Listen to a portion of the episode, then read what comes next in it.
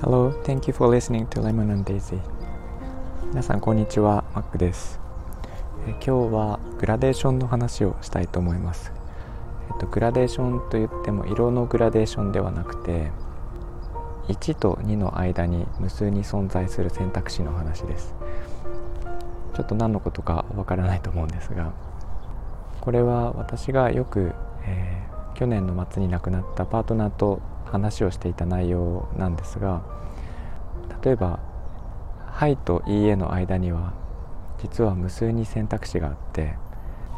一概に一つの質問に対して「はい」と答えたのと「いいえ」と答えたのとはっきり2つに分かれた選択肢だけではなくってその間にいろんな条件とか、えー、なんかストーリーとかそういうものが隠れていて、えー、その選択肢を考えると「はい」と「いいえ」とはっきり2つに分かれる分けることはできないねみたいな話はよくしてました。でこの話の延長でダイバーシティという言葉をよく最近聞くかと思うんですがえっと、障害者の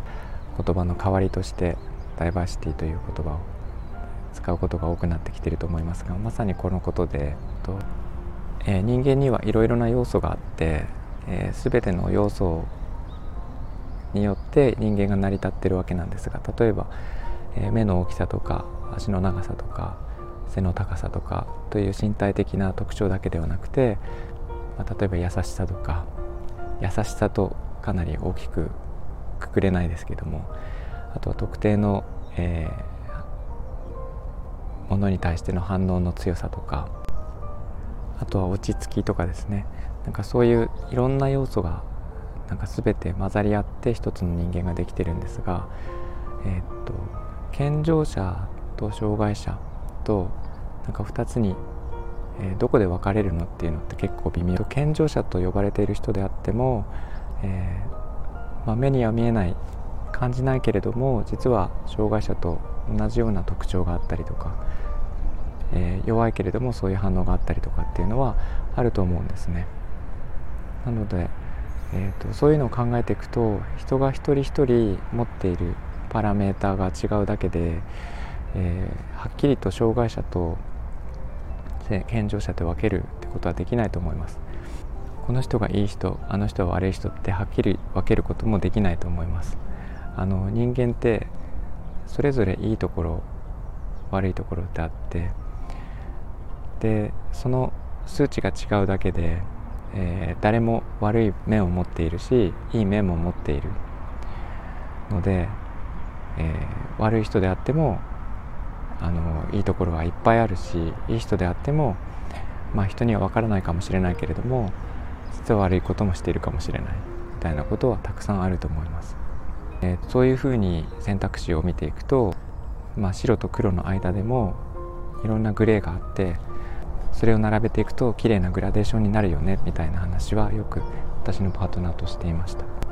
でそういうグラデーションってなかなか、えー、普段の生活では気づくことができないし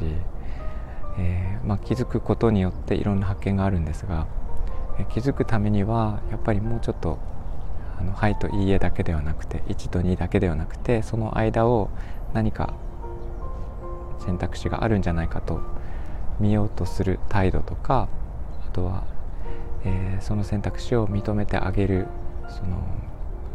ちょっと寛容性とかですねなんかその辺りが必要なんじゃないかなと思っています。なので私はグラデーションっていうのが好きで